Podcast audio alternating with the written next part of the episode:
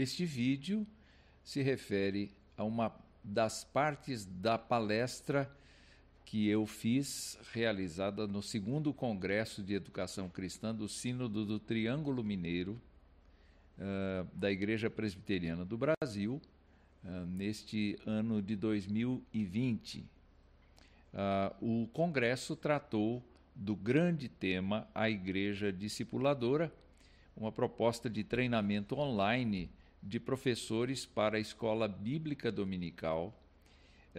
e a minha responsabilidade foi trabalhar o tema repensando a escola dominical, espiritualidade e competências para a gestão e a docência. O meu público, naquele momento, era de gestores da escola bíblica dominical e de professores da escola bíblica. Naturalmente, quando pensamos uh, na escola dominical, temos que nos lembrar que ela é um segmento da igreja evangélica uh, que se preocupa em tratar uh, da Bíblia e dos assuntos que estão relacionados à espiritualidade do cristão frente ao mundo onde ele vive. Então, uh, o repensar a escola dominical não trata-se necessariamente de modificarmos a sua estrutura, nem de propormos qualquer outra formulação diferente do que já temos. Trata-se de recordarmos os fundamentos desta agência interna da Igreja que trata da educação de todas as pessoas em todas as suas faixas etárias. Então, uh, nós vamos tratar neste momento uh, da espiritualidade.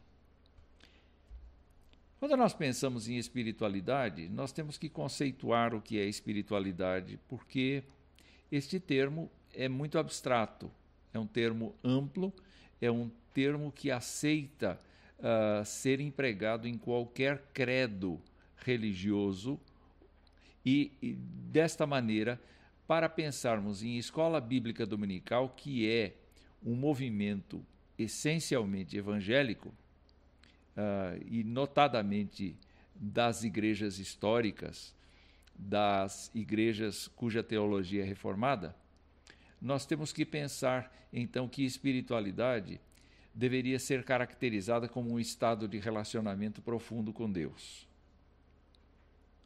A espiritualidade é aquela, aquela parte do nosso ser que teria um relacionamento com a divindade. No passado,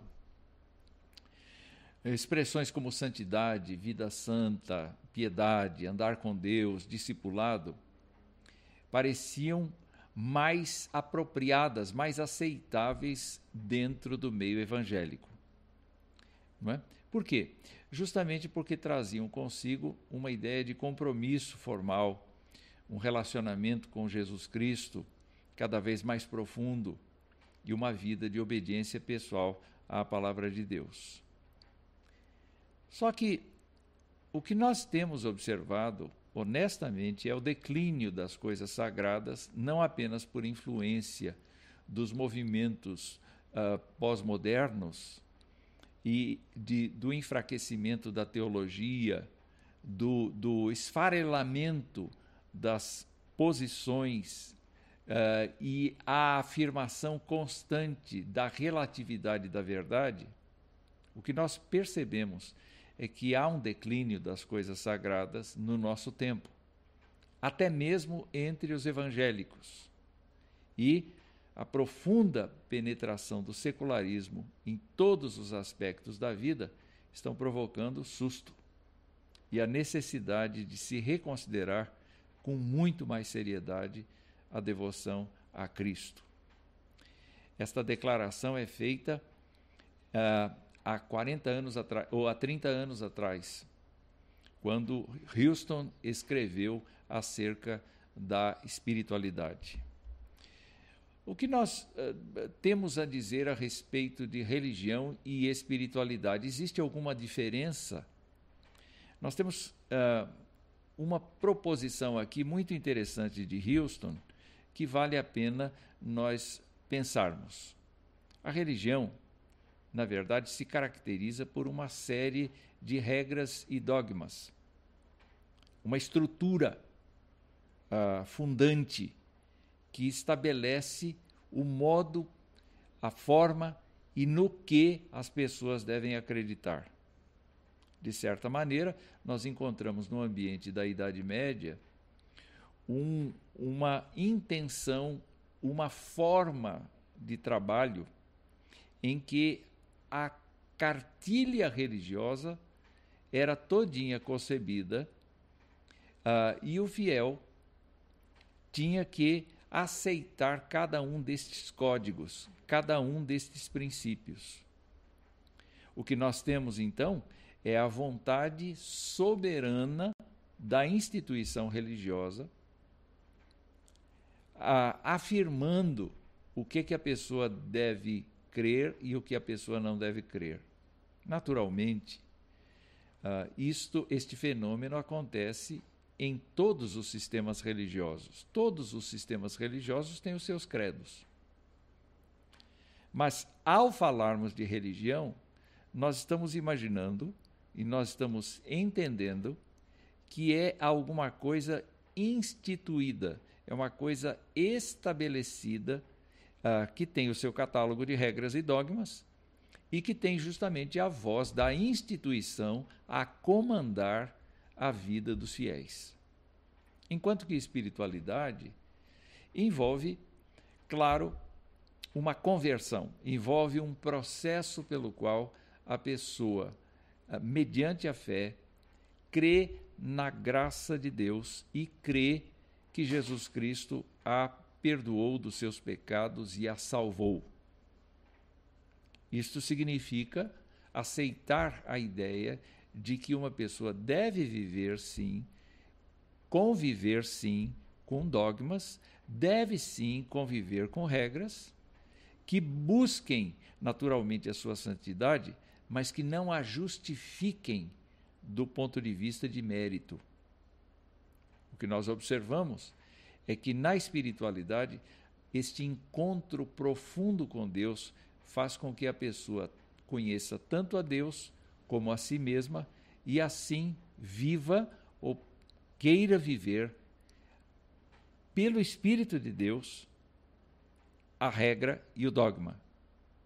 Não para justificar-se, nem para obter mérito, mas porque está fazendo isso de forma agradecida, de forma uh, uh, absolutamente consciente para a glória de Deus. Então, o que nós temos? Nós temos a voz da Escritura, nós temos a voz da própria confissão da fé, mas nós temos também a voz do Espírito Santo falando ao crente. E ao crente interagindo com a sua consciência.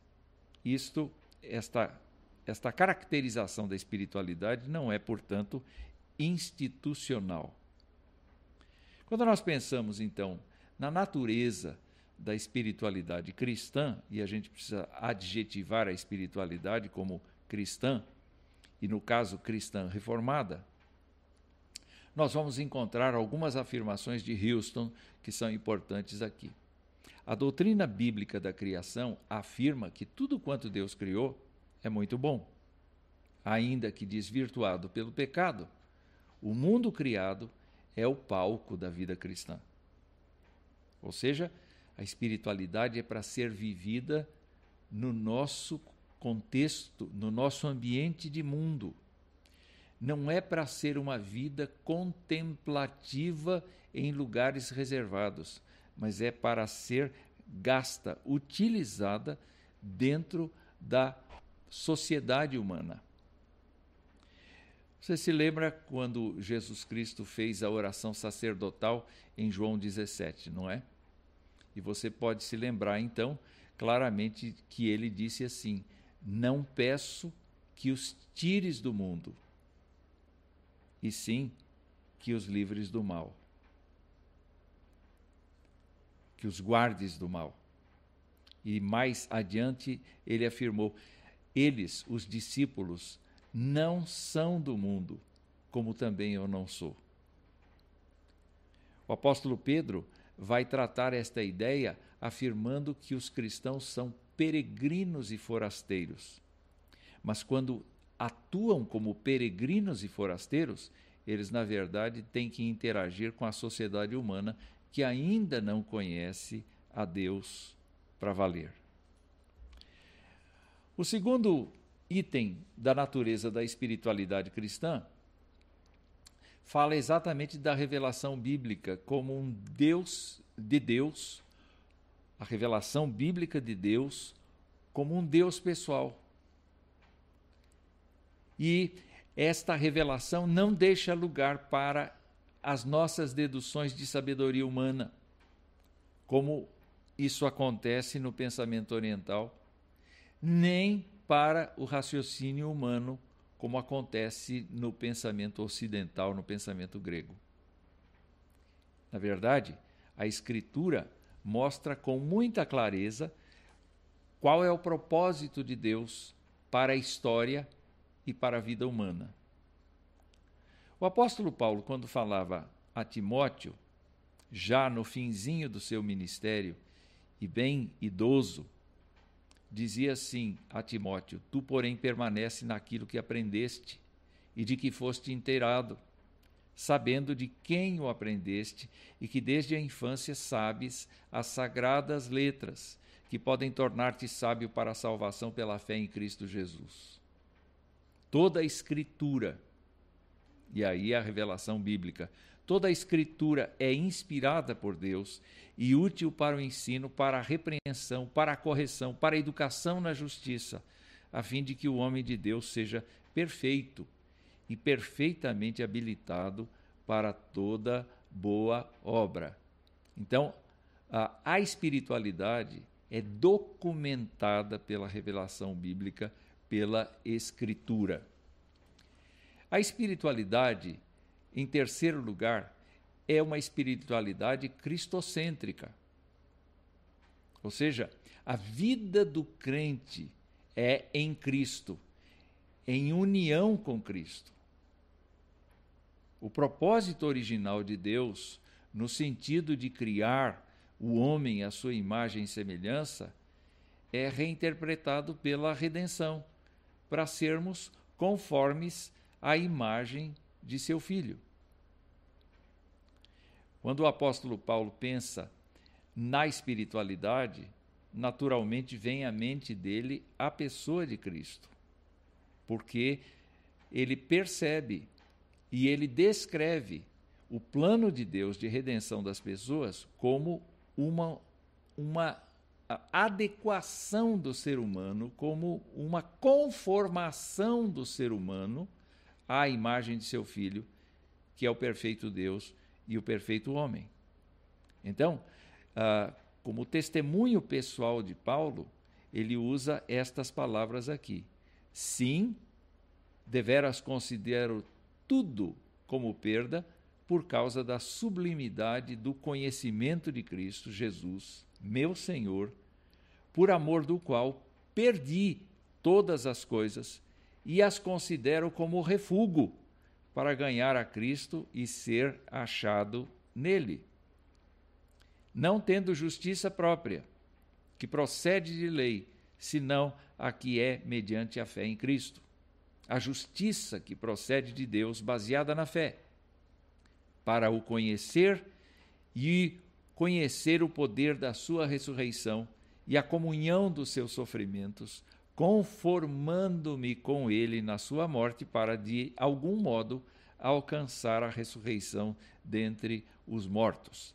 Perceba que o apóstolo Paulo está absolutamente consciente de que o propósito original de Deus é o de criar o ser humano à sua imagem e semelhança quando remido pela obra salvífica de Jesus Cristo. E o apóstolo Paulo está nesta corrida, nesta busca de uma vida absolutamente engajada, de uma vida convivente com a pessoa de Cristo. Nesse sentido, então, ele fez uma substituição. Ele renunciou ao que era, ele renunciou ao que tinha para buscar o conhecimento de Cristo, para viver neste estado profundo de amizade com Jesus Cristo. O quarto ponto é a espiritualidade uh, baseada na vida da Trindade. Se no primeiro ponto ficou claro que um cristão é criacionista por conta de entender que Deus criou todas as coisas e criou o ser humano para um relacionamento profundo com Ele, aqui nós vemos a revelação uh, de Deus o Pai, de Deus o Filho e de Deus o Espírito Santo. Então, a espiritualidade é viver neste ambiente, de viver no ambiente onde Deus é o Pai e nós reconhecemos a nossa filiação para com Ele.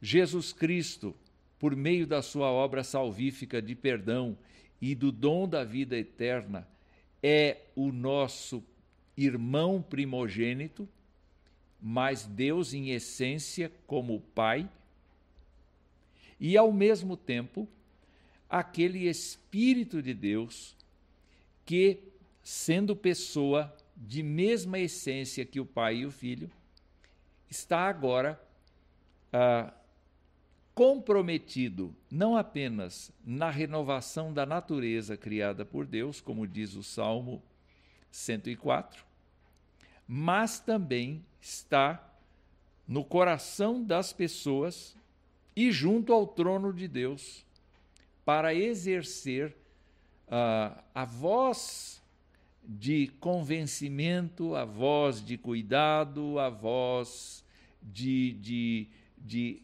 convicção na vida do crente. Então, se nós encontramos no conceito de Trindade Deus sobre todos, Deus o Pai sobre todos, o Filho como eterno mediador de toda a obra criada e da redenção, e o Espírito de Deus como testemunha de Jesus Cristo e da obra de Jesus Cristo na vida do crente, e também aquele que confirma que dá convicção ao crente, então nós podemos perceber que a espiritualidade cristã passa pela convicção e pela intimidade com todas as pessoas da Trindade simultaneamente. Uh, o apóstolo Paulo, quando encerra a carta, a, a segunda carta aos Coríntios, ele impetra a bênção, chamada bênção apostólica na tradição, e que diz assim: a graça do Senhor Jesus Cristo e o amor de Deus e a comunhão do Espírito Santo sejam com todos vós.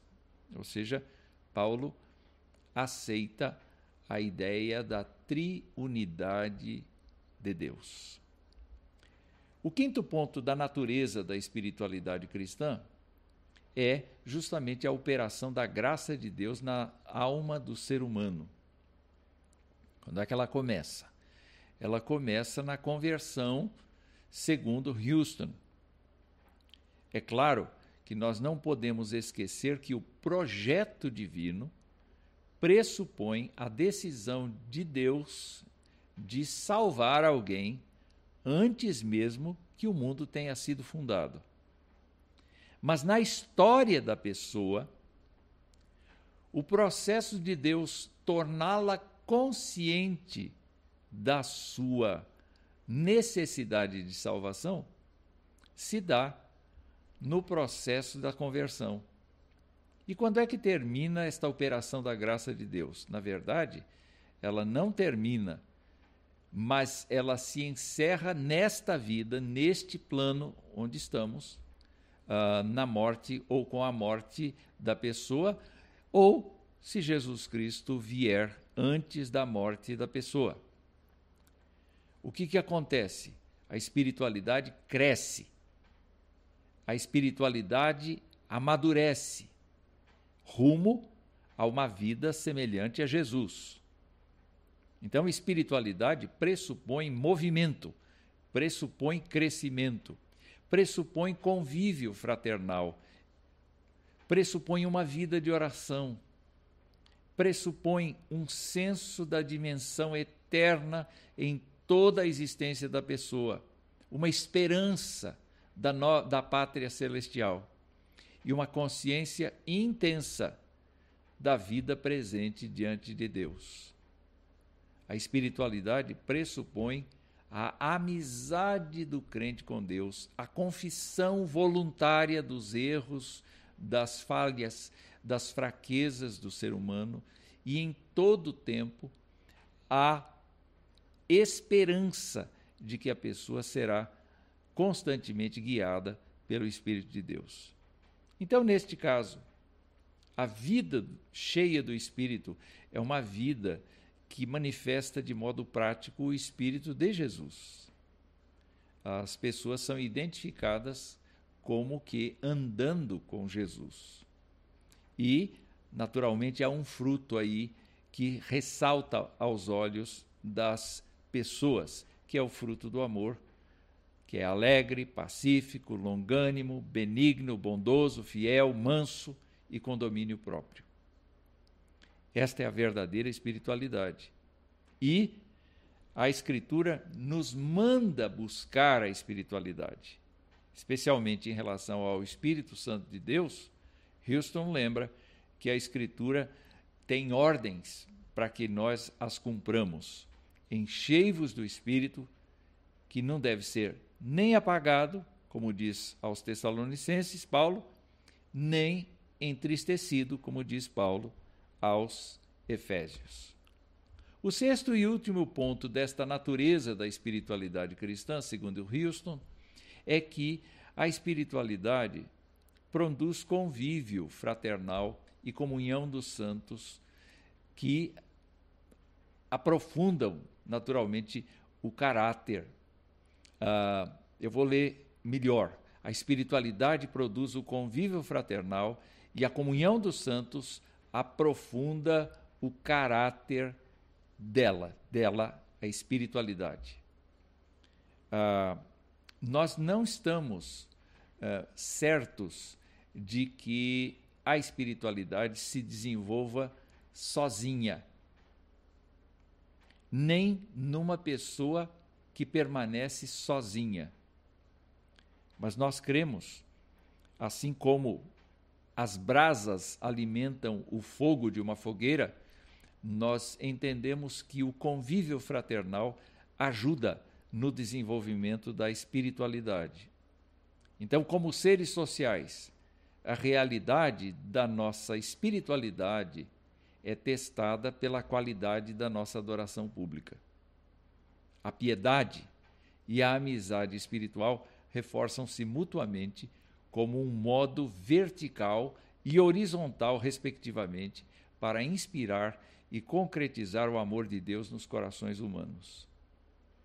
Então, não se trata de nós termos reuniões institucionais, muito mais do que reuniões marcadas, muito mais do que uma escola bíblica dominical agendada e um compromisso formal das pessoas cristãs, nós temos sim a, o propósito de desenvolver a espiritualidade como um estado profundo de vida com Deus em cada pessoa que confessa a Jesus Cristo como Senhor e Salvador.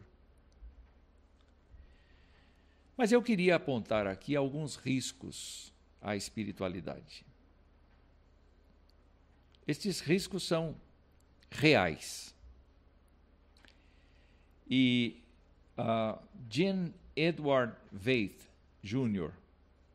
escreveu o seguinte: Aos cristãos contemporâneos, que muitas vezes parecem ter feito as pazes com uma cultura ateia, falta uma firmeza, um comprometimento espiritual e a fidelidade aos padrões morais bíblicos. Muitas igrejas vão bem na quantidade, enquanto vão mal na qualidade. Ou seja, Veith está entendendo que a espiritualidade verdadeira está sendo substituída gradativamente pelo costume religioso de fazer as coisas, pelo ativismo religioso. Porque as pessoas efetivamente podem estar no, numa igreja, num salão de cultos, numa reunião religiosa, entretanto os seus corações estão longe. Isso não é não é novo. No Antigo Testamento, Deus já dizia com toda transparência: Este povo honra-me com os lábios, mas o seu coração está longe de mim.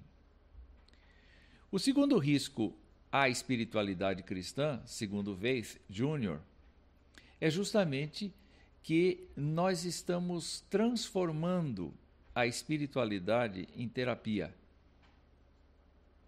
Em lugar da pregação que conduz à convicção do pecado e à salvação por meio da cruz de Jesus Cristo, as igrejas estão pregando o sinta-se bem, que visa consolar e alegrar as pessoas. Há quem descreva a cultura pós-modernista como uma cultura terapeuta, na qual o sentimento de bem-estar social e não a verdade é o valor controlador. A igreja dos nossos dias também enfrenta a tentação de substituir a teologia pela terapia. Venha para cá, aqui você vai se sentir bem, aqui você vai ouvir coisas que efetivamente vão uh, modificar você. Mas quando a gente vai ali, a gente verifica que o discurso é o discurso da meritocracia, é o discurso da recompensa, da busca por recompensa diante de Deus, do ativismo, da receita pronta. E a espiritualidade, como nós já vimos, procede de valores mais altos do que estes. Então, uh, concordamos com Veith Júnior a respeito desta, deste risco à espiritualidade cristã. Um terceiro risco à espiritualidade cristã é justamente uh, este isolamento social que nós estamos passando e a internet. Porque, incrivelmente, a internet, antes mesmo da pandemia, já possibilitava o acesso do crente a inúmeros cultos, estudos, pregações, palestras, que eventualmente se mostravam mais interessantes que a programação presencial da sua igreja, produzindo nessa pessoa uma confissão sincrética de fé. Ah, eu frequento a denominação tal, mas ao mesmo tempo eu ouço a música da denominação tal, e ouço muito os teleevangelistas da denominação tal, e assim o que a gente vai compondo no nosso interior como o conhecimento bíblico muitas vezes é um conjunto de interpretações humanas e de, de propostas que eventualmente até conflitam entre si. A internet permite isso, porque a, a pessoa que acessa a internet a, pode interromper a minha fala agora mesmo para ir para outro lugar. Ou pode me utilizar para uh, perverter o sentido daquilo que está sendo dito. Ou pode simplesmente engajar-se ou envolver-se com isto, aceitar isto, mas também aceitar outras coisas que procedem de todo lado. E a espiritualidade cristã fica sem fisionomia, sem fundamentação adequada. A outra coisa que vejo é que o sentimento de não ser mais necessário frequentar a igreja, o que facilita muito para pessoas que não querem ter contato com outras, especialmente pessoas que as magoaram na comunhão, é, a internet já possibilita. Então, uh, não seria mais necessário viver nesta comunhão, basta eu entrar num site, ouvir o pregador, desligar e pronto, o meu culto já foi feito, a minha vida espiritual já está baseada naquilo que o, o, o tal, a tal pessoa falou na internet e tudo bem. Não, não é assim. Na verdade, as Escrituras dizem da necessidade de nós não abandonarmos a nossa congregação. Antes, nos ajudarmos mutuamente, tanto mais quanto vemos que o dia da volta de Jesus Cristo se aproxima. A outra coisa que notamos em relação à internet é que a experiência cultica do crente, a qualquer hora do seu interesse, não acontece mais nos horários formais de culto. Ele pode dizer assim: ah, vou assistir o culto que é, ia começar às 19 horas, vou assistir amanhã cedo. Não tenho necessariamente que ficar preso a este compromisso que antes eu tinha quando era presencial. Agora não. Eu posso assistir a qualquer hora e eu posso assistir um culto, participar de um culto, comendo a minha pipoca, quem sabe jantando, quem sabe almoçando, quem sabe sem camisa, se for um homem, quem sabe se for uh, com outro tipo de roupa, se for outro membro da família, quem sabe deitado, quem sabe, quem sabe. A internet permite tudo isso e nós então corremos o risco de banalizar o culto se não formos atentos a esta questão. E a última coisa a respeito da internet é justamente o fato de que uh, a espiritualidade cristã pode sofrer com o nivelamento do sagrado com outros produtos da internet. Então é muito interessante a gente ver que quando a gente está assistindo um culto, participando de um culto, uh, eventualmente, se não for de tela cheia no YouTube, por exemplo, nós recebemos a oferta de vários vídeos, de vários vídeos. Então, é possível que o nosso olho esteja ali no culto, mas ao mesmo tempo o nosso olho vá olhar outras coisas e de repente, com um gesto impensado, a gente muda. A internet permite isso. E isso é um risco a espiritualidade. E por último, eu queria falar a respeito do que a Escritura afirma acerca da espiritualidade cristã. Porque o que está registrado nas Escrituras é, é real. Nós estamos observando no mundo inteiro o, uh, certos bolsões de espiritualidade, mas o enfraquecimento quase que geral de muitas áreas onde o cristianismo já foi uh, relevante. Então, a Bíblia fala assim que a iniquidade, e por iniquidade a gente tem que entender a, a relativização das verdades absolutas do Evangelho, dos princípios, valores éticos do reino. Uh, o que está registrado aí é que a multiplicação da iniquidade vai acontecer sim. E o esfriamento do amor de muitas pessoas. Então, uh, vimos, vimos que a espiritualidade é um envolvimento profundo com Deus. Isso não pode deixar de acontecer na nossa vida. Nós precisamos sim permanecer firmes, permanecer certos, seguros de que a Bíblia está dizendo a verdade. Mas o amor de muitos vai esfriar. As pessoas vão olhar para os lados. As pessoas vão se esquecer da verdade absoluta do Evangelho. Também a Bíblia afirma que os seres humanos serão cruéis, avarentos, egoístas, egocêntricos, de maneira geral. Mas o interessante é que eles terão um discurso piedoso. Então, ainda que nós vejamos discursos altamente morais e éticos, nós temos que nos lembrar que isto não é, não é a espiritualidade verdadeira.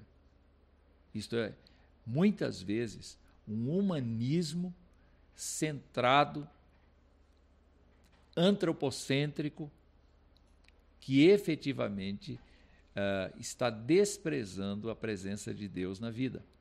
Então é necessário a gente se lembrar que nos últimos tempos, especialmente, a humanidade será muito egocêntrica, antropocêntrica em todos os sentidos, mas o seu discurso será piedoso e este discurso nada tem a ver com a espiritualidade.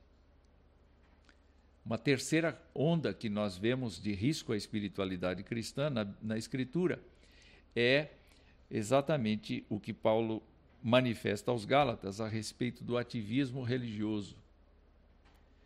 Os Gálatas estavam se impressionando muito com as teorias judaizantes e estavam perdendo o sentido da espiritualidade que depende exclusivamente da fé em Jesus Cristo, para se dedicar à prática de obras da lei mosaica, da lei oral dos judeus, enfim, uh, e ele estava condenando o ativismo religioso baseado na meritocracia.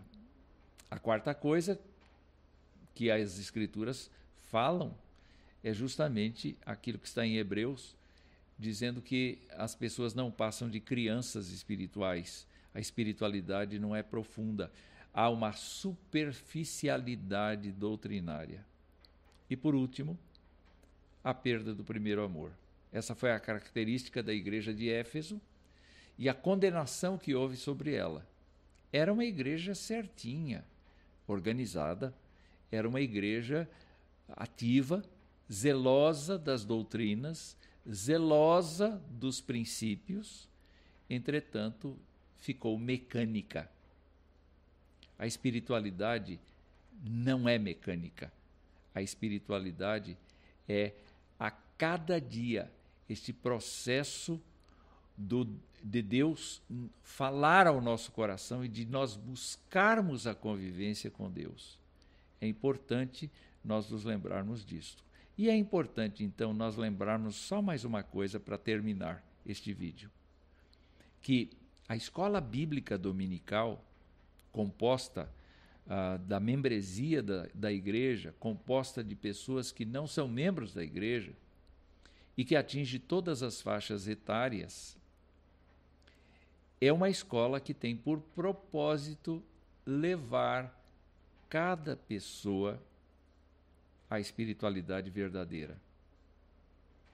Daí a grande responsabilidade dos gestores e dos professores. Então, eu, uh, nós vamos continuar esta série de palestras, mas uh, nós queremos lembrar que o grande objetivo da escola dominical é conduzir cada pessoa a esse estado profundo de relacionamento com Deus a fim de que cada um dos alunos da escola dominical cresça segundo a imagem e estatura do Filho de Deus.